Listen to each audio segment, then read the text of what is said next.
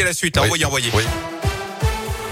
Et on débute avec vos conditions de circulation dans la région. Les seules difficultés actuellement en Auvergne-Rhône-Alpes, c'est pour la traversée de Lyon. Des difficultés aux deux entrées du tunnel sous Fourvière. Pour le reste, c'est plutôt calme actuellement. Notez également les prévisions de trafic de bison futé pour le week-end de Noël. Ce sera vert dans les deux sens, jeudi, vendredi et samedi. Attention seulement dimanche dans le sens des départs, ce sera orange.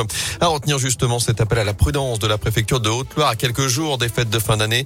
Le représentant de l'État appelle chacun à être vigilant, à faire preuve de responsabilité sur la route, notamment vis-à-vis de l'alcool au volant. Il rappelle que 16 personnes sont décédées depuis le début de l'année sur les routes du département. Autre décès dans la région, un corps a été retrouvé ce matin dans les décombres d'une maison complètement détruite par un incendie à Sobrena dans l'Ain, à la frontière avec l'Isère. Les pompiers sont intervenus vers 3h30 cette nuit. Ils ont notamment découvert la voiture du propriétaire stationnée devant. À Saint-Etienne, mobilisation en soutien au patron du Blackbird Café. Un rassemblement est prévu demain à 18h devant l'enseigne dans le quartier Saint-Jacques. Son gérant Enrico Martorina été violemment agressé en fin de semaine dernière. Il est toujours hospitalisé. Il doit être opéré. Le maire Gaël Perdriau dénonce le manque de moyens policiers en appel au soutien de l'État.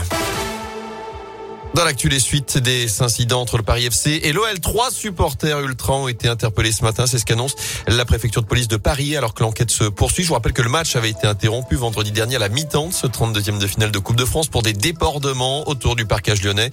La décision de la Fédération française de foot sera rendue mardi prochain. En attendant, d'après l'équipe, l'OL commence à faire le ménage. Le club aurait d'ores et déjà envoyé des courriers d'exclusion aux supporters qui ont été formellement identifiés. 18 mois d'exclusion, c'est le maximum légal. L'OL a également porté plainte contre les suspects risquent 5 ans d'interdiction de stade.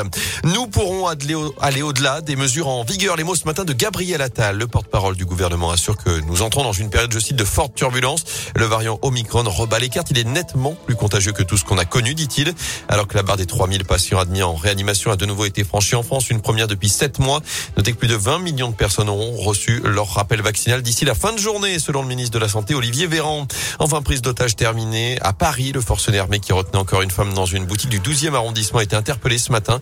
Il n'y a pas eu de blessés selon le ministre de l'Intérieur. Une première otage avait été libérée hier en fin de journée.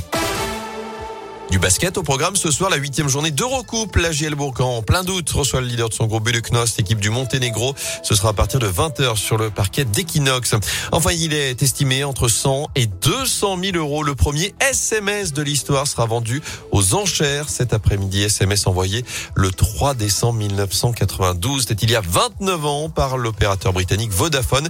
Le message Merry Christmas, 15 caractères pour souhaiter évidemment un joyeux Noël et noter que l'opérateur a d'ores et déjà annoncé que les recettes de cette vente seront reversées à l'Agence des Nations Unies pour les réfugiés.